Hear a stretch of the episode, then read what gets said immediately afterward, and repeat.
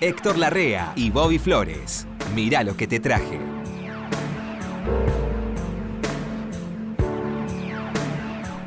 Héctor. ¿Vos no sos Bobby Flores? Yo soy el mismo Bobby ¿El Flores que que, usted. Flowers? Yes. El mismo de la rock and pop. Yes. Pero mirá vos el Sí, sí. chico este, la Sí. carrera que ha hecho en tan poco tiempo. Carrera. Sí, que una carrera hecha corriendo atrás suyo.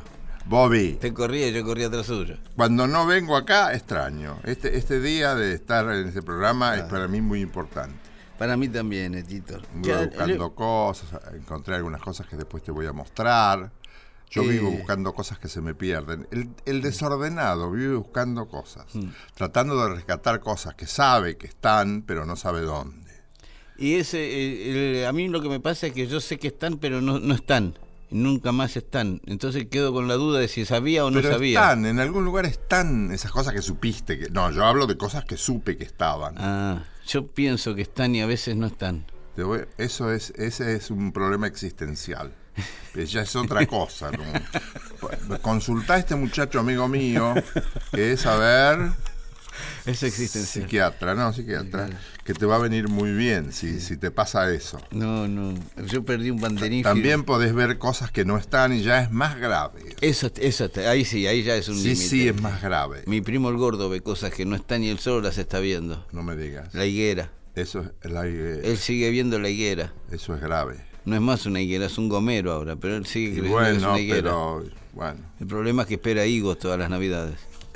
y no, un gomero. Y queda pan dulce. Y no, da goma, gomero. Eh, Héctor, ¿le, que ¿le puedo preguntar algo de una...? que no hablamos Si no es mucho demasiado de- íntimo. No. Eh, yo recuerdo que mi papá tenía muchos discos que no veo ahora de Héctor Mauré. Héctor Mauré. Era eh, ¿Cómo gustaba Mauré? ¿Cómo gusta? Ah, ¿por qué no? Ve que no hay, no hay un reconocimiento a Mauré, sí, ¿no? sí, ha ¿Sí? habido un reconocimiento. Y pero no veo de que se Ha habido un reconocimiento muy grande. Al principio había una confusión porque. cantor Héctor- de tango era. Sí, sí, sí. No Gran lo- gardeliano. Con una voz exquisita. Me acuerdo de Sí, con todas las delicadezas. Mauré deja la orquesta de Darienzo con cuarenta y tantos. Ah, Entra en el 40, en el cuarenta y tantos. Tempranamente, por la mitad del 40, deja Sí. con gran éxito. Y pasa seis años sin grabar. Y todos decían, debe ser una mano negra, una mano negra. Después, hablando con gente, me entero que no, que no, no, no, no, no resolvía los negocios como debía. A veces eh, era demasiado Ah. exigente. Entonces pasó mucho tiempo sin grabar. Pero aún, estando mucho tiempo sin grabar, sí. Mauré era un éxito arrollador. Claro. Trabajaba en radio, no había televisión en ese momento. Empezó a grabar en un sello que grababa mal, que se reproducía mal, que no sé si era un sello original de la CBS o, o que lo compró CBS después. Sí. Y era, era prácticamente imposible rescatar el- esos 78 RPM. Después grabó algunos 78, Sí. bastantes, pero ya no en ese sello menor, sino en CBS Columbia. Sí. Y allí está muy bien. Te voy a traer discos de Mauré no, uno de estos días. Me acuerdo de me acuerdo de los discos, no me acuerdo cómo cantaba ni Pero nada. después- Mi viejo tenía mucho de eso. Había un sello argentino Mm. que se llamaba Music Hall, Music Hall. que estaba en la calle Uriburu 40, Sí. creo, al lado de Rivadavia. Sí. Y allí, eh, ese sello hacía repertorio. Claro. Entonces contrató Podestá todavía muy bien, Mauré todavía muy bien, aunque no al 100%, Mm. pero estaba muy bien, y otros cantores, y grabó un vagón de long play. Muchos, porque eso se vendía mucho al exterior. Acá, desde luego, Sí. pero se vendía mucho al exterior. Títulos, Claro. títulos, títulos. Cosas conocidas. desde Sí, claro, Y. Mauré tuvo mucho éxito con eso también, y te estoy hablando de los 70, 80. Y, en la 90. tele me acuerdo de verlo también. En la tele también. Si quieres ver a Mauré hoy día, cómo estaba en aquel momento, acá no hay ningún testimonio, porque lo de la tele era ya fue tardío. Claro. Pero él estaba muy bien actuando, eh, se ve en un video que está en internet, en YouTube, hecho en el Uruguay. Los, los uruguayos eran más ordenados Sí, que nosotros en cuanto a guardar cosas. Y ahí está una canción que cantaba Gardel y el gran gardeliano la trajo de nuevo a la actualidad, que se llamaba Cartas Viejas. Cartas viejas. Cartas viejas. Está tan bien cantado. Buscalo en internet. Sí, Héctor sí. Mauré, Cartas, Cartas viejas. viejas. Ahí lo anoté. Eso yo creo que es bueno lo que le estoy recomendando. Por eso Claro, digo. por eso le pregunto. Sí, sí. Bueno, Tito, ¿qué tiene? Ah, Además de consejos sanos. yo. Bueno, en esta tarea del rescate que te anunciaba recién, no hay nada premeditado en cuanto al artista que salió al aire, creo que la semana pasada, con un tango muy lindo, Roberto Goyeneche. Roberto Goyeneche. No, no es a propósito, es coincidencia que yo haya descubierto estas cosas que para mí son perlitas lindas Sí. y que es lindo mostrarle a la gente. Tengo tres secuencias de Goyeneche. Hoy Ah, las tres bien. secuencias son de Goyeneche. Muy bien. En la primera, Sí. fíjate qué dueto. Aparece en unos ciclos que hacía Antonio Carrizo, Eh, en un Tony ciclo Carrizo. dedicado a distintas figuras. En la vida y el canto. en la vida y el canto, muy bien, Flores. Allí, Antonio, brillante como siempre, prepara, porque era, era muy organizado Antonio Carrizo, Sí. prepara este trabajo, habla con los amigos, con los representantes. El representante se llamaba señor Chino Tiscornia. El señor ¿Te Chino imaginas lo que era el señor sí. Chino Tiscornia? Un amigo de, de Saavedra, Seguro. seguro. Entonces, preparan todo Mm. y hace un ciclo que tuvo un éxito arrollador. Yo no me acuerdo qué frecuencia tenía, si era una vez por semana o no. Y algo he rescatado, Bobby, de eso. Ah. Desprolijamente, pero está. Esta es la presentación del ciclo hecha por Antonio Carrizo Qué lindo. con Roberto Goyeneche. Vas a ver qué originalidad Qué de parte de los dos. Voy mirando atrás y al comprobar que el tiempo nuevo se llevó a la franja, el taco militar. Aquí está. Es Roberto Goyeneche. Que nada duele tanto como ver desenrosar del carretel el hilo de la juventud. Desde siempre y para siempre. El polaco. Que todo, todo ya se fue. Buenas tardes, Roberto. ¿Cómo te va? ¿Qué haces? Me puse, me emocioné un poquito con eso. Está bien, ¿no? Fue una sorpresa. Es bárbaro, que es teníamos. Vos, te fue bien por Europa. Muy bien, gracias a Tu Dios. muy segundo bien. viaje, ¿no? Sí, imagínate, yo pensaba que el país, en el país del canto tenés que ir a... No se podía cantar, porque en el país del canto, ¿qué ibas a, qué ibas a inventar? Está todo inventado. Bueno, pero no inventaron Pero, el tango. Claro, que justamente, y imagínate, a mí me vieron por distinto y me vieron bien. Está bien. Gracias a Dios, yo hice lo mío. Está y además es tan fácil el idioma italiano, es tan lindo, es tan linda la ¿Cómo gente. se dice offside Offside è posizione irregolare. y corner Calcio d'angolo, qué rico que eso. y penal? Máximo rigore. Qué Bueno, rico. dime, la idea de este ciclo, ¿cuántos tangos llevas grabados más o menos? Y más o menos 1300. Bueno, la idea es que con este, algunos amigos tuyos, con el pibe Marafiotti, eh, conversamos largamente, ya lo habíamos hablado hace mucho tiempo, yo diría años, Sí, ¿eh? esto y nunca sí, hacías el trabajo, cierto, tenés razón. que eligieras ciento y tantos de los tangos que has grabado, Claro, claro. entre los que más te han gustado, y con eso íbamos a hacer una serie. Bueno, pero no son los que más me gustan porque si no sería deshonesto con los otros. ¿me Bueno, pero son los que más te gustan. Si los elegiste, bueno, sí. Vos sabés que hay, oh, hay muchos este, poetas que han tratado de hacer eh, enumeraciones caóticas y no existe. el- todas las elecciones tienen un orden. No, no, no, no, no existe la elección por azar, no existe. Claro, tiene Vos que haber una elegiste y algún orden le diste a las Tiene cosas. que haber, Por sí. algo lo elegiste. No, no, no existe la anarquía. Inclusive ¿eh? por cartas de presentación, Bueno. por... El primer día yo creo que es justo que hagamos un homenaje a Pichuco como compositor. Está bien. Sí. ¿eh? Y, eh, y lo primero que vamos a oír será Che Bandoneón, de Pichuco y Homero Mansi. Haceme una reflexión sobre Che Bandoneón. Bueno, fíjate que Che Bandoneón el gordo era un tema que le causaba un poquito de gracia, porque decía yo el bandoneón no lo tuteo, ¿sabes? Era muy simpático. Y este, eh, Oh, Che Bandoneón... Sí, entonces le decía a usted bandoneón. Es que es como si le echara en cara algo al bandoneón, ¿no? Por eso ese Che, que a veces es cariñoso, pero a veces es medio Así como cuando uno dice, che, vea a un tipo que lo quiere No, pelear, es, que, ¿no? es que es tremendo. Es tremendo porque vos sabés que tiene, eh, tiene palabras que, bueno, está, mm, no se pueden contar porque eh, inclusive la, la, la, la poesía del tema este tiene eh, divergencias con el, el cantante y el, y el autor. Porque este tema, una vez me acuerdo, juro por mi madre que no Sí, me lo dijo, bien. no me lo dijo Juan, Sí, está bien. me lo dijo el autor Sí. que era el hombre de la uña del dedo meñique larga. Se dice se rascaba para, para despe- no despeinarse. Me dijo una vez, mira, este, ya me pibe, dice, no es este, sí, porque mira, yo te voy a contar, Estercita y Mimi, igual que Nino, lo mismo, la tres. Dejando su vestido de percal, estaban tan cansadas que batieron al final, motaja de rayón, batieron. Y yo en una grabación dije, batieron.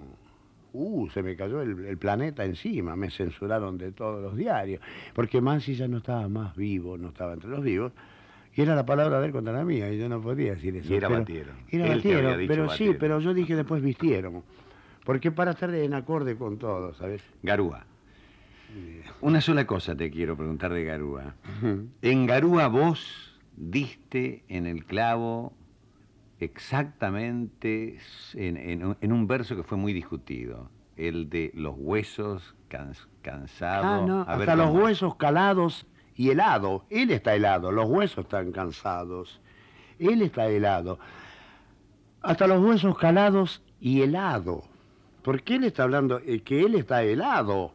No son los huesos calados y helados. Él es el que sí, está sí. helado. Eh, se cantaba de la otra manera. Eh, eh, eh, Mucha gente dijo calados y helados, pero este no es así. Y es lindo, ¿eh?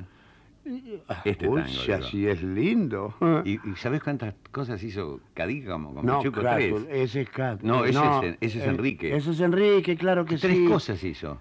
Claro. Hizo para que bailen los muchachos, hizo esto y nada Qué más. barbaridad, ningún éxito, che.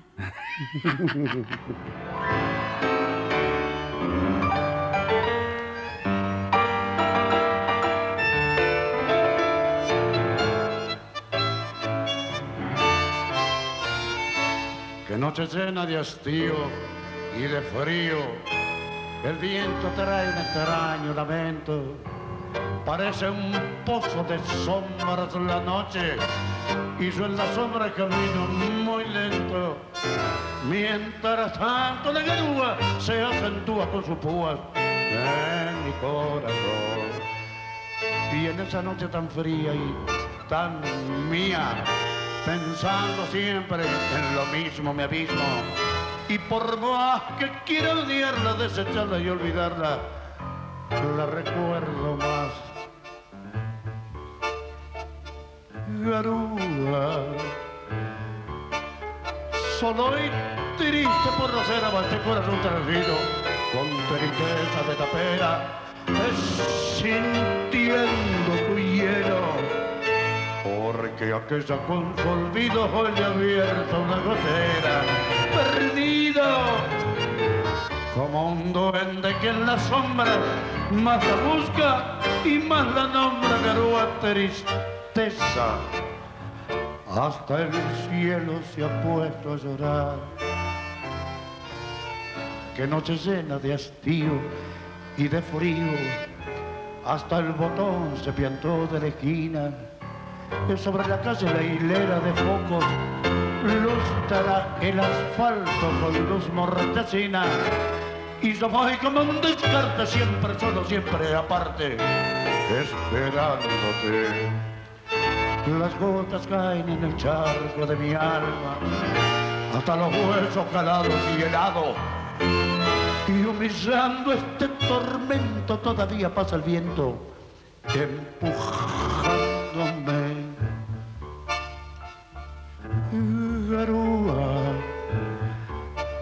Solo y triste por no ser a este corazón transido, con tristeza de tapera, sintiendo tu hielo. Porque aquella con su olvido hoy le ha abierto una gotera, que ha perdido como un duende que en la sombra más la busca y más la nombra, eh, garúa. Es tristeza, acá el cielo se ha puesto A esto yo personalmente le llamo Goyeneche natural, Mm. porque está fuera de toda protección, fuera de, de un estudio de radio especial para grabar, no, está ahí delante de la gente, en los que vienen después también. ¿Dónde era esto? Esto se supone que es en Radio Rivadavia, se supone. Ah, en el pero- estudio de Radio Rivadavia. es- ah, que se, ¿dónde se hizo Sí. el programa? Ahí sí, en el estudio de Radio Rivadavia. ¿Y la gente estaba ahí? Y la gente estaba ahí, claro, pero eran todos amigos. Ah, me imagino. Todos sí. amigos. A veces iba yo a ver. Eran estudios grandes, hay que aclarar. Porque la gente eh, se habla de un estudio de radio. No, pero más o menos. Ese, ese ruido te lo hacen 10 tipos, ¿eh? Sí, sí, pero entraban 10 tipos. Ah, claro. Hoy no, en los sí. estudios no entran 10 Era un estudio un poco más grande que este, que Y este tendrá sí. 5 por 3 ¿Este? Este. Más o menos, no más. 6, Sí, puede ser. más o menos. Em, ¿Qué te quería decir yo? Que Ah, era, era Goyeneche al natural. me dijo. ¿Dónde, dónde Goyeneche- si esto, esto sí fue grabado en la con músicos que no tengo los nombres. Mm. Ah, Jorge Dávila y su trío. Que Jorge Dávila era un malplatense, un director malplatense que sabía mucho, tenía gran cancha para agarrar enseguida las canciones. Estaban ahí en el estudio. Estaban ahí en el estudio. Lo que viene después no sé si estaba en el estudio. Viene uno, te lo adelanto Sí. para más tarde, eh, con Juanjo Domínguez. Sí. Y otro, él va a cantar Viejo Ciego. Una maravilla, como lo canta. También en un lugar público, nada de estudio de grabación, nada de nada. Es Goyeneche natural y lo va a cantar con Esteban Morgado y Antonio Agri que toca el violín. Vas a ver lo que. Pero no qué te bien. quiero adelantar nada Ah. ahora. ¿Quiere ponerlo ahora? No, no, no. Ah. Después más tarde. Lo que quiera, Héctor. No, no, más tarde, más tarde. Si usted quiere, yo lo. Faltaba más. Bueno, yo le traje algo nuevo. A ver. Muy un jovenzuelo. Mire qué muchacho. Jovencito. Ah. Mateo Sujatovich. ¿Qué, qué hace en Rusia? Es el hijo Rusia. de. No, la, la banda se llama Conociendo Rusia. ¿Se llama así? Se llama así. Mira. Es el hijo, ¿sabe de quién? De Leo Sujatovich. Ah. De bueno. Leo Sujatovich, histórico tecladista de Viejo Spinetta. conocido, pero sí. Claro, tipo que ha tocado con. Más conocido que viejo. Sí, divino, Leo un, un- un tecladista genial que le dio a Spinetta mucho del sonido que lo caracterizó todos los años 80 a Spinetta, ¿no? Con su banda Jade. Bueno, este es el hijo, Mateo. Que agarré el disco y dije, bueno, es el hijo de Leo Sujatovich, oído tiene. Por este, lo pibe, menos este pibe creció. desafinar no va a Sí, desafinar. sí, este pibe creció escuchando. Ahora, eh, ahí lo tiene, mire qué elegante. Un dandy como el padre. Sí. Sí. Bien empilchado. El disco, ¿sabe cómo se llama? Cabildo y Juramento. Es, Y abajo dice conociendo Rusia. conociendo a Rusia la banda, claro. Te desorientes. ¿no? Eh, este es un disco que acaba de aparecer y yo creo que es un genio. Mire, para que yo le diga genio a alguien así de entrada. Sí. Pero, ¿sabe por qué lo fundamento? Porque, aparte de tocar y componer y cantar, es hijo de un tipo que lo ha educado bien musicalmente hablando. ¿Sí? Usted sabe que cuando un niño crece con los estímulos adecuados en los oídos, Primero los genes. el oído se le afina. Claro, claro, primero, los genes. Primero los genes y después eh, educar el oído. Sí. Que el pibito se distingue una cosa de otra. Mm. Eh, ¿Quiere ver qué hace este conociendo Rusia, digamos, su banda? Sí. ¿Qué es él? La banda es él y 10 más, ¿no? A ver. Acá está, Cabildo y Juramento se llama esto. Y este es Mateo Sujatovich y Conociendo Rusia.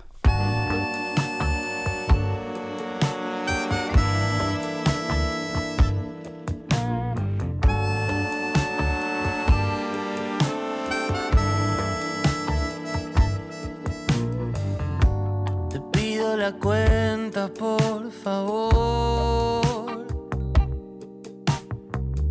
Hay tanto silencio en la calle vacía. En el cine hay una de terror.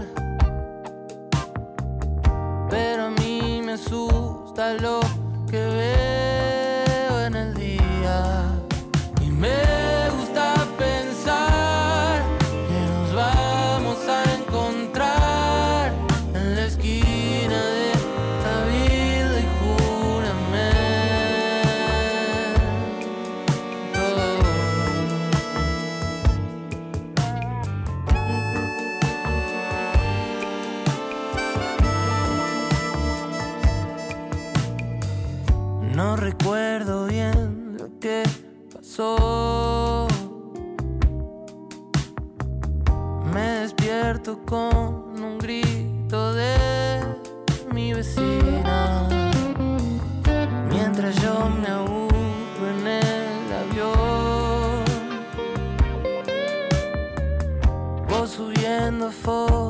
fotos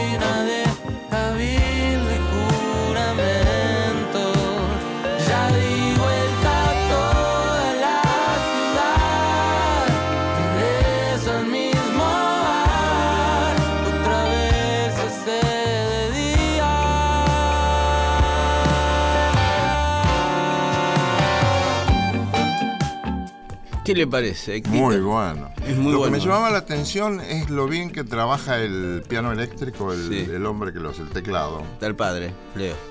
Ah, bueno. Y el padre no iba a dejar acá en las tocadas. Pero qué bien, ¿eh? Sí, Qué sí. sutil ese sonido. No, Es no muy interesante el disco, es muy relajado. Sí, sí, sí. Eh, es lindo. Sí, y él compone muy bien. La verdad que Mateo Sujatovich, ¿eh? Vamos, conociendo Mateo. Rusia. Vamos, Mateo. Me alegro que les haya gustado. Mucha Tita. confianza. Me alegro. ¿Me toca a mí? Sí. Bueno, segunda parte de Mm. Goyeneche Natural. Con otro acompañamiento. Recién era Dávila, ahora busqué otro acompañamiento. Sí. Un acompañamiento del que tengo más, pero será para otro día, porque se- le gusta mucho a la gente. Se trata de Juanjo Domínguez. Eh, bueno. Juanjo Domínguez, tenés que ponerlo en la primera línea de los grandes guitarristas argentinos. La guitarra es el instrumento argentino por, por excelencia. A ver, póngame u- tres en- arriba de todo en la guitarra. Eh, mucho. La yo digo, Yupanqui está, Chupanqui está, este, Juanjo está, Juanjo está, eh, Salinas, por supuesto. Ahora no me Eh, acuerdo, pero qué sé yo. los de Gardel. No, es otra cosa, no, no es otra cosa. Qué, Estamos- pero- lo- qué- qué lindo tocaban esos tres. tocaban muy bien. Barbieri y muy, los otros, muy, sí. muy bien para lo que tenían que Claro, hacer. sí, sí, marcaron un estilo propio. Además el sonido se lo pedía Gardel, de tocar al lado del donde van atadas las El cuerdas. ¿no? diapasón.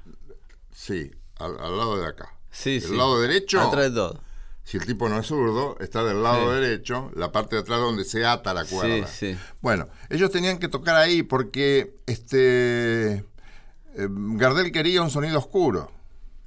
También, no, inventó todo, inventó todo. Sí, sí. ¿Qué querés? Inventó todo, yo no, tengo nada que decir. Bueno, pero tenemos a Juanjo entre los mejores guitarristas de la Argentina. Sí, tenemos en, en Corrientes a cada guitarrista.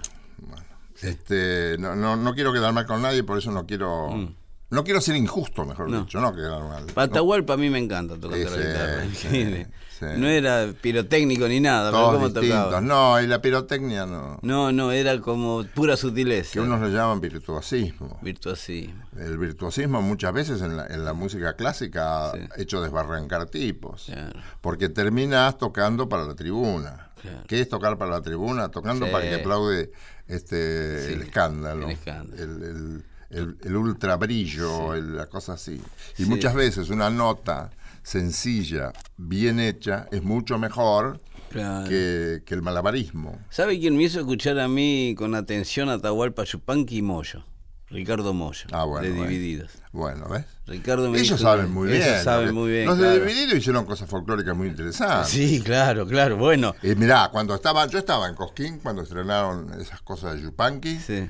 Y había gente que decía, ¿qué va a ser esto? Con esa cara diciendo, ¿qué desastre va a suceder Sí, aquí? no, no, Y no. resulta que es una cosa tan digna Sí. lo que hicieron ellos. Bueno, Yupanqui muchos. Bueno, hicieron el arriero, divididos. El, arre- el arriero hicieron. ¿Quiere que le cuente una cortita de Moyo que me contaba Moyo? Un día estaban de gira y paran en una estación de servicio a tomar algo, ¿no? Iban en la, en la combi, se iban de gira. Y viene un tipo, se le acerca como una especie de gaucho, ¿no? Con un pibe. Y le dice, ¿usted Moyo? Ricardo le dice, sí, soy Moyo. Y lo agarra el pibe de la axila, el señor, y le dice, ¿le puede decir a mi hijo que el arriero no es suya? bueno. Qué obra, Claro, el y claro, ¿no? pero muchos chicos se han acercado a esas cosas a través de ellos. Eso sí, está bien, ¿ve? Eso está muy bien, sí, sí. Está bien. Hay que aguantársela para hacerlo, ¿no? Porque vas a tener todas las opiniones tradicionales. Todo lo, lo- sí. Tipos que no, no han escuchado nada de eso, pero eh, no sé de qué se trata, pero me opongo. Ah, van a hablar mal, sí. eso pasó con Astor mucho también. Uf. Y con muchos otros. ¿no? Sí, sí, claro. Pero si no te gusta, no te gusta. Si no sacan lo otro. Claro. No, bueno, bien como es. Donde en eso no pasa es en Corrientes con el chamamé. En el chamamé hay, hay gente, yo creo que la, lo más novedoso que ha surgido ahora en base al chamamé está en toda esa zona chamamecera, Corrientes, Chaco, Misiones. Ah, sí. Formosa, sí. No estoy muy al tanto, sí, mire. sí, yo te voy a... Me te voy estoy a- perdiendo algo, ¿no? Te voy a traer discos. Sí, Mire. porque hay en base al chamamé Sí. gente muy joven. Está haciendo, He por visto ejemplo, en la tele, he visto en el canal. incluyendo el violín. Hay, hay un conjunto que se llama Taji, que yo lo he traído acá. Sí. Sí, sí, es sí. una chica eh, Sí, acuerdo. compositora, autora, que toca el violín, un muchacho que toca el acordeón trío, y otro muchacho un trío. Sí, sí. Y los, los del chamamé tradicional, eso no, no le sacan la esencia, eso es lo bueno. Lo aceptan. Entonces lo aceptan, dice, mira, no es esto de mi predilección. A mí me gusta más el chamamé tradicional, pero valoro lo que están haciendo. Claro. Vuelvo. Sí. Goyeneche con. Eh, con Goyeneche con Juanjo Domínguez. con Juanjo Juanjo Domínguez es un muchacho que murió hace poco, que abandonó el planeta demasiado joven, Sí. pero su alma está con nosotros. Sí. Está mirándonos, está observándonos, porque ese tipo de gente que le trajo tanta alegría a, a nuestras almitas, Mm. No puede separarse definitivamente. Espiritualmente estamos cerca. Vos contratabas a Juanjo Domínguez para que te acompañara y era lo mismo que contratar a seis o siete músicos Claro. por todas las cosas que hace y que las vas a escuchar ahora, en este, que es uno de los tangos más conocidos, cantados por Goyeneche, pero lo que hemos escuchado siempre son grabaciones de estudio o de mm, algo Te- que teatros. cantaba por ahí en la televisión. O en por- teatro, claro. O en teatro, claro. Acá no. Acá él ni sabe, es el Goyeneche natural, es él. Incluso vas a ver cómo le pide al guitarrista que arranque de entrada y Ah. te vas a dar cuenta que es el Goyeneche natural. Dale, Juanjo.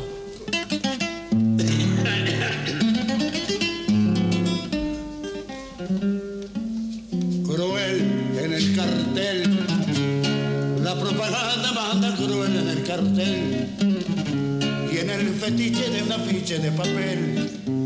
Se rifa de ilusión. Se vende el corazón. Y apareces tú vendiendo el último girón de juventud, descargándome otra vez la cruz. Cruel en el cartel te ríes, corazón, dan ganas de balearse en un rincón. Ya da la noche a la cárcel, su piel de ojera, moja al aire su pincel y hace con él la primavera. Pero que si están tus cosas, pero tú no estás, porque eres algo para todos ya, como un desnudo de vidriera. Para ti, por ti o sí. Te perdí. Yo te di un hogar. Siempre fui pobre, pero yo te di un hogar. Se me gastaron las sonrisas de luchar. Luchando para ti, sangrando para ti.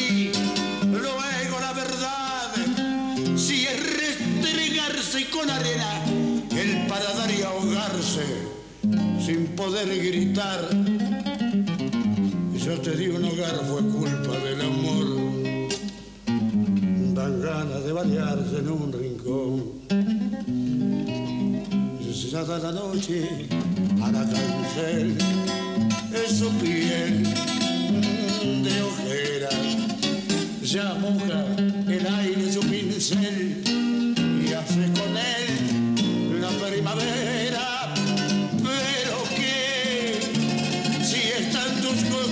tú no estás, porque eres algo para todos ya, como un desnudo que viviera. Luché a tu lado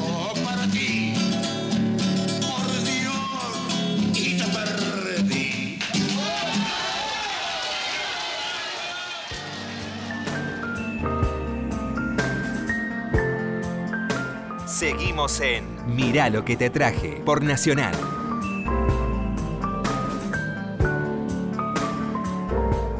Flores. ¿Qué? Tardás mucho, Flores, vos. Es que me, me emociono con afiche. ¿Sabe que mi, mi- era uno de los ¿Fuiste tangos favoritos? Sí, era uno de los tangos favoritos de mi viejo afiche. Eh, lindo. Eh, y siempre me. Es una de las cosas que mantienen el tango vivo en mucha gente. ¿Sabes qué me decía? ¿Vos qué estás en la radio? Me decía mi viejo. Me acuerdo, ¿eh? No, no ¿Por qué no averiguás si es cierta la historia? Si es verídica la historia de Afiche. ¿Cuál si tiene un nombre. Y del tipo que ve la mujer que amó ahora famosa, digamos, en un afiche de vidriera. Y él se acuerda de. No, no hay referencia, ¿no? De que haya sido dedicado a alguien. No, yo la referencia que tengo es de Atilio Stampone, Sí. eh, Expósito, Homero, Homero. Expósito, era muy amigo de ellos. Entonces, eh, ta- tan amigo de los Stampones, Ah. Sí. Stampone todavía vivía con la madre, eran jovencísimos los dos, Ah. y se visitaban mucho. Y él iba mucho, era muy amigo de, de ambos, de él, de Atilio y de la madre. Sí. Y eh, es más, la madre lo invitaba a comer, le hacía pastas y, el, y Atilio se iba a tocar el piano. Y él se quedaba. Y él se quedaba charlando con la madre. Claro. Pasaba así, eran muy, muy, muy amigos. Sí, Y un día los- ambos se respetaban. claro. Atilio sabía quién era Homero y Homero sabía quién era Atilio. No hacía falta que nadie aclarara nada. Y un día lo llama y dice, ¿tenés una lapicera ahí? ¿Quién lo llama? Lo llama Homero a Atilio. Atilio, sí. Y le dice, ¿tenés una lapicera ahí? Sí, porque anotá esto que se me ocurrió, podría llamarse afiches, vas a ver qué lindo. No. Sí, y fíjate si le podés hacer una música. Qué linda Y letra. salió esto, y linda música. Qué- sí, todo. Sí, Acordate lo que dicen por ahí y que yo suscribo. Una muy buena letra con una mala música naufraga irremediablemente. Ah, una mala letra con buena música. Y al revés, una mala letra, Y una letra intrascendente, puede tener éxito con una muy buena música. Claro. Este no es el caso. Acá empatan. Sí, es sí. tal para cual. Tal música para tal letra, tal letra para tal música. Sí, muy lindo. Bueno, Es la, es la historia que yo tengo. Después, co- yo a Homero no lo conocí, no lo traté. Lo conocí, pero no lo traté. Este, me hubiera gustado preguntarle, pero eh, casi siempre te van a mentir los autores. claro, Sí, Hay, hay un vagón Sí, de ellos que dicen la historia de Grisel era auténtica. No sé si era auténtica. Después, por ahí me dicen, no, sí, Grisel ni Ah. Claro. existió. Bueno, No la sé. historia que cuentan en Brasil, usted sabe que yo estuve en Brasil en los 80, era que la garota de Ipanema, que la historia oficial es que ellos dos estaban sentados ahí en la esquina de Prudente Morales y vieron pasar una chica, es muy lindísima la historia, que incluso hay un bar que se llama Grota de Ipanema en esa esquina. Sandrini me decía una cosa muy linda. Dice, Héctor, las mejores anécdotas son las inventadas. Son las Porque él me inventadas. había contado una. ¿Te- te- ¿Querés que te la cuente? Sí, sí, claro. Dice que a- eh, empezó a trabajar, lo iban a emplear en un circo, A Sandrini. a Sandrini. Sí. Entonces va- él empezó en el circo. Y le dice, bueno, arregló la plata, los pesitos que podía ganar. Mm. Le dice, ¿dónde está mi camarín? Y el tipo mira al costado y dice, ahí. Y ahí había unas chapas y unos palos. Dice, su camarín todavía no está hecho, hágaselo. Y después le dije, ¿era cierto lo del camarín? No, dice, pero me pareció simpático para ese momento. Bueno, Fabio, Leonardo Fabio, siempre contaba que en su pueblo, no me acuerdo dónde era, donde había nacido él, el mejor amigo era uno que venía los fines de semana, se juntaba con ellos y le contaba anécdotas de Buenos Aires, de la capital. Le contaba a ellos Y Y dice. inventa. Esa es la más linda, y venía- razón. No, no, y le preguntan a Fabio, ah, el muchacho era de la capital, no, no había venido nunca. claro, bueno, bueno. Claro, pero mientras no le haga mal a nadie. Bueno, en Brasil lo que cuentan es que a mí me lo dijeron tipo de, de- de la música, ¿no? Que estaban ahí vinculados. Dicen, no, esa la escribieron. Un día le había agarrado un patatús en el hígado a Vinicius y lo habían internado, porque tomaba mucho.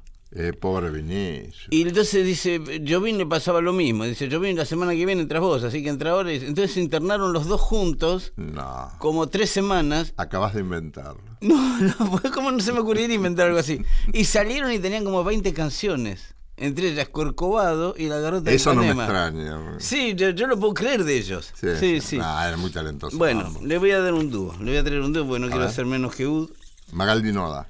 No. No, Francis Edward Sinatra y este Edward Edward es el K. segundo nombre. Ellington. No, Sinatra y Ellington juntos. Francis, ¿cuánto? Frank Sinatra y Duke Ellington. Ah, Francis. Ah, Francis Albert Sinatra se llama. Francis Albert and Edward Key. Sí, lo tengo. Lo tengo. Un dúo que no fue lo que esperaban Eh, todos. No ¿eh? fue lo que esperaban todos. No. No. Y el disco tampoco es lo que esperaban No. todos. Pero estoy seguro que has elegido lo mejor que hay. Sunny. Sí, claro. Eh, pensamos igual. Eh, porque, sí, yo creo que eh, tenían, todos Yo esperaron. no sé qué pasó ahí. Todos esperábamos una cosa brillantísima. Es del 67 este disco. Sí, yo Los no dos sé estaban bien, quiero decir. Los dos Los estaban, dos muy estaban bien. muy bien, Muy pero liga- no ligaron. No, no, no. Había, había salido Sinatra con Jobim, que había sido un exitazo. A mí no me gusta ese disco. No, perdón, el no me atrae. No, que es, conociendo a los dos quedaron en la mitad. Es muy calmo, demasiado calmo. Sí. Sinatra venía de la, la, la- la abertura del swing, Sí, o la abertura si querés, Sí. y de pronto... Y Jobim venía de moda. Y Jovín venía de moda. Claro. Pero no, no era el momento. No era el momento. el lugar ni el momento Bueno. adecuado. Yo creo que con este muchacho, que tiene Sí. las dos fotos de chicos, que es muy original esto. Muy lindo. Sinatra de chico y... Duke Ellington de y chico. Duke Ellington de, de chico. Sí. Es muy lindo. Y yo creía que iba a haber una mayor coincidencia. No, yo siempre pensé. No se dio, bueno. Es que, ¿cómo le, ¿qué repertorio hacen estos dos? Eh. Un productor, le dicen, tengo a Sinatra y a Duke juntos. Eh, no, Dale no. seis canciones. ¿Cuál Pero todas elige? cosas muy, mucho más conocidas que eso. Sí, no, yo creo que. Es mucho más vitales. Yo hubiera, hubiera usado el criterio radial que hay para programar. sí, pero ellos no. Tratar de ir arriba, empezar arriba, bajar un poco Yo no y terminar muy arriba, pero casi espectacularmente. Fíjate lo que te digo. Y a mí no me gusta la acrobacia. ¿eh? No, digo acrobacia. Pero a estos dos sí. Digo temas brillantes. A estos dos sí. Porque tenían de sobra para ganar. Yo nunca me expliqué cómo no hicieron Toma el Tren A. Por ejemplo. Por ejemplo, que por Sinatra hubiese Por sido un ejemplo, golazo. por ejemplo, Sí. tantas que tenía Ellington Por eso, bueno, y tantas pero que tenía Sinatra para sugerirle. ahí quedó el disco de Francis Albert Sinatra y Edward Kennedy Ellington. ¿Por qué Por- consultaron acá a nosotros? Y no, sí, no. Pero, Yo era cosa. chiquito y usted estaba en otra. Usted estaba con la señorita Lita, televisión, estaba, Estaba- triunfando ahí. Yo estaba en quejas de bandoneón por Aníbal Troy. Bueno, escuchamos a Sinatra y Ellington juntos haciendo Sunny. De todas maneras, Sí. es necesario aclarar una cosa. Sí. Estoy seguro que vos, Sí. y estoy segurísimo que yo, no estamos cuestionando la calidad. No. Lo que estamos cuestionando es el, el brillo, el éxito que faltó. Lo- claro, ahí está. Dale.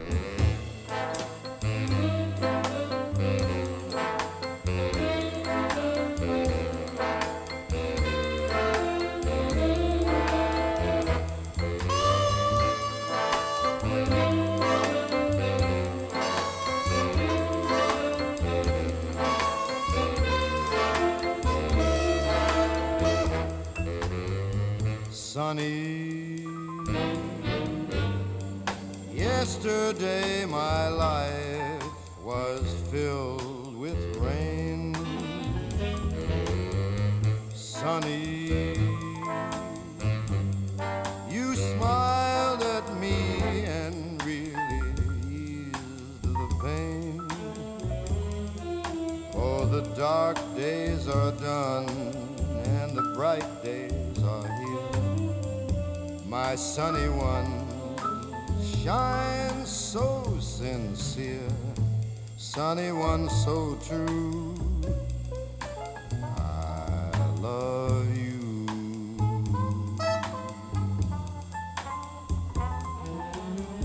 Sunny, sunny, thank you for the sunshine bouquet.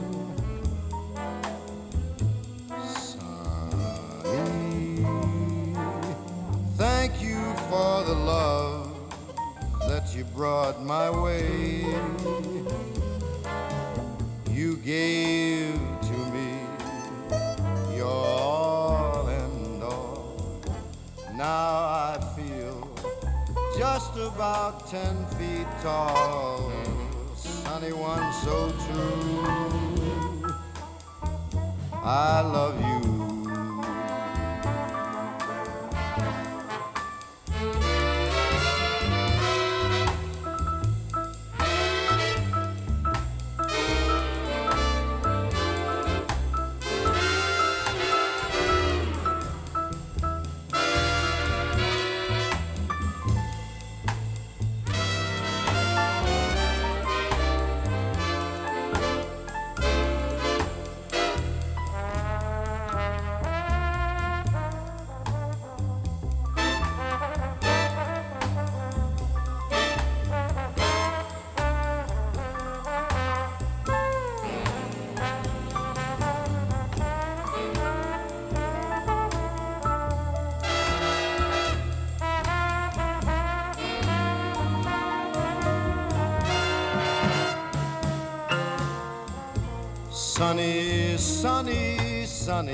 Sunny.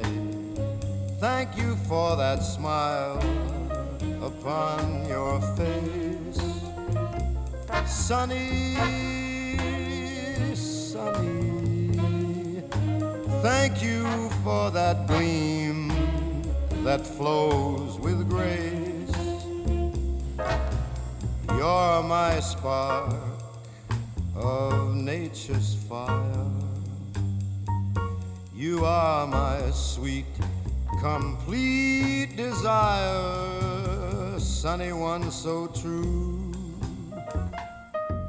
I love you.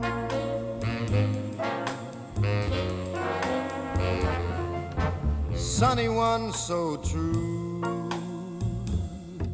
I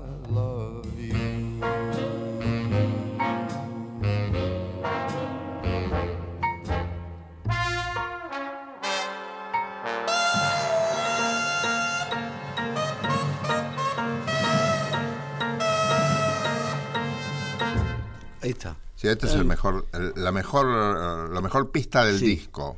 Y esos arreglos, yo te preguntaba si Sí. Ellington escribía Sí, los sí, arreglos. ahí te escribía, sí, sí, sí. Sí, sí, es más, ahí está, mira, ahí tienen la partitura. Ahí está en la foto la la partitura. No, pero yo digo si lo escribía él. Y yo creo que sí. Un día lo vi escribir sí. a Tito Puente en Nueva York. Sí, me contó. Qué placer ¿Te eso. ¿eh? Sí, me contó que lo vio escribir a Tito Puente. Sí, ni pelota me da a mí, pero yo estaba No, ahí pero usted estaba con un amigo. Con un amigo, y fue a verlo, y ¿quién es ese que está ahí? Tito Puente, Tito Puente, y me dijo el tipo, ¿lo conoce? y yo no le quise decir nada. Siempre sus amigos lo llevan, nunca un museo, no ni a una No, no, escuela no. primaria, no, siempre lo llevan No, a no, un- no puedes ir a ningún museo, porque hay mucha gente. Es preferible ir a ver a escribir a Tito Puente. Aparte uno va a ver un museo y está lleno de japoneses sacando fotos en los cuadros importantes. Mucha gente que, yo hace mucho que no viajo, pero gente que viaja ahora dijo que el mundo en las, en las zonas turísticas está imposible. Está imposible. Por son multitudes. Y sí. Y sí, yo me acuerdo cuando estuve, la única vez que estuve, yo estuve una sola vez en Europa, en París. Y quise ir a ver la, la, la Gioconda, la Mona Lisa. Había de tantos japoneses, había sacando fotos que me fui. Pero no, ¿no Dije, tuviste "Más que hacer sí". cola? Sí. Además, los turistas somos desprolijos. Si en, en lugares como ese, este, Encima chiquita la vamos con los yo pantalones era- rotos, con Claro. las zapatillas sucias. Y porque uno es turista y cree que claro. Y claro, Ah. te, te podés este, caer en todo, no Sí, es sí. así. No, no, no, no, no. Hay lugares que yo creo, está mal lo que yo digo, pero merecerían un poco más de, de respeto. Vos me vas a decir, bueno, la ropa que uno lleva no es una falta de respeto. ¿Qué sé yo? Sí. No, yo tengo, tengo ropa que sé que es una falta de respeto para Tengo mucho- Vos vas- ibas de smoking, así, yo creo que era una exageración. No, pero a mí me gusta el smoking. Vio de la mañana, no nada mejor que salir de smoking. Ah, sí, a Tomar mí un café con leche a la Giralda. Sobre todo por el moño. Bueno, Tito, ¿qué más tiene? Bueno, la tercera parte de Goyeneche Natural. Mm. Sí. Primero actuó con Dávila y un grupo. Sí. Después actuó con Juanjo Juanjo, Domínguez. sí. Y ahora, ¿Y ahora? para escuchar un tango que yo no había escuchado nunca, que lo canta a la manera de Goyeneche, y no hay manera de cantar como Goyeneche. El tango Viejo Ciego, con un acompañamiento Yo no lo conozco ese tango, viejo ciego. Como un lazarillo, llegás por las noches. ta, ta, ta, ta, ta. A ver, viejo ciego, toca un tango lerdo, muy lerdo y muy triste, que quiero llorar. Una barbaridad de tango. ¿De quién es? Viejo ciego. Vaya a saber uno. no me acuerdo. Y Héctor, sí, yo sé. Ahora no me acuerdo. Este, tendría que buscarlo. Este, no tengo todos los nombres de autores en la cabeza. Y no, yo este no lo conozco por eso. Y no lo anoté, pero te va a gustar mucho. ¿Sabes Sí. quiénes lo acompañan? Sí. Antonio Agri toca el violín, Claro. vas a ver de qué manera, Y sí. y de qué manera toca la guitarra nuestro amigo Esteban Morgado. Morgado, mira Morgado siempre rimando ahí Morgado. Sí, pero bien, ¿eh? Pero buen violero, ve, hablábamos claro. de buenos violeros, ahí tenés un buen violero. Morgado, sí. Claro, Flor de violero. sí, Flor de Violero. ¿De qué año será esto? No tengo idea. Antonio Agri y Morgado juntos. No, Antonio tengo, Agri ya- no tengo idea. Tiene un- más de 20 son años. rescates parciales que hago y a veces Ah. la gente me acerca alguna copia de copia de copia y ¿qué, qué va a venir fecha? ¿Qué oyentes ha tenido usted? Sí. Usted ha tenido oyentes que... Muy buenos amigos. Sí, Hay algunos que han sido amigos míos. sí, sí. Este, hay mucho tangópata también. Claro. Bueno, ¿querés escuchar Viejo Ciego? Sí, me encantaría. Bueno.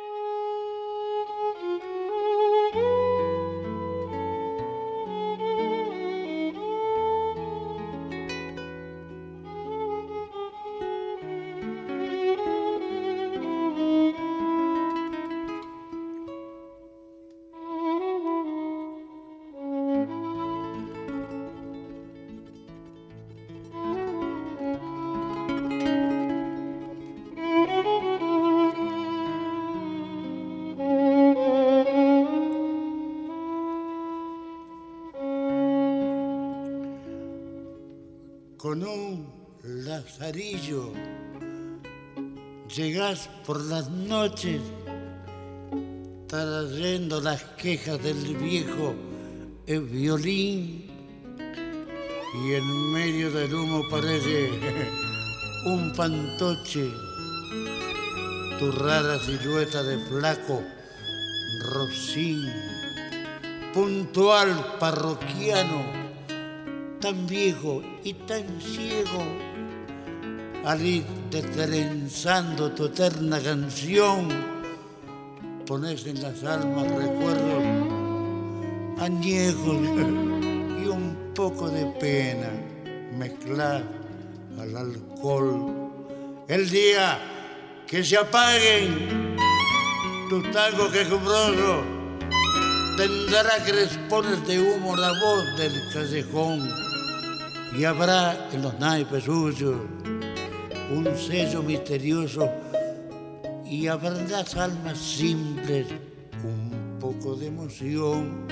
El día que no se oiga la voz de tu instrumento, cuando dejes los huesos debajo de un portal, los bardos jubilados, sin falso sentimiento, con una canzoneta te harán el funeral.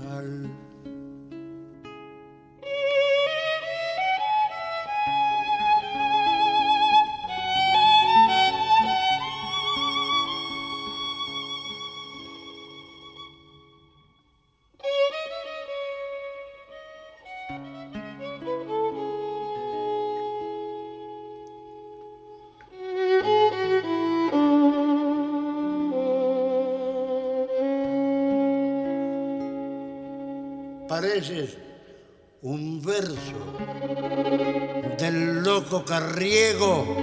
Ah, Pareces el alma del viejo violín, puntual parroquiano, tan viejo y tan ciego, tan lleno de pena, tan lleno de spleen.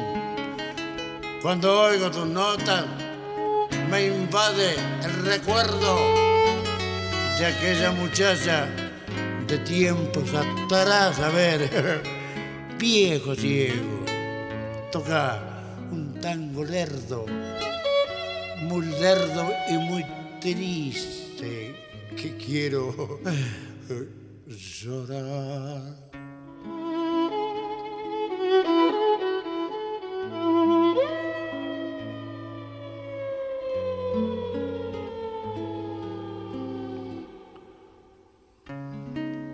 Esa cosa que se le ocurrió a Agri.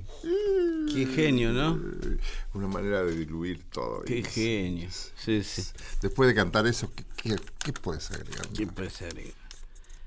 Bueno, ¿Y entonces, Flores? Entonces, eh, miren, el, el tiempo nos, nos está este, presionando. ¿Usted sabe una cosa Mm. que he descubierto? ¿Qué? Que el tiempo es tirano.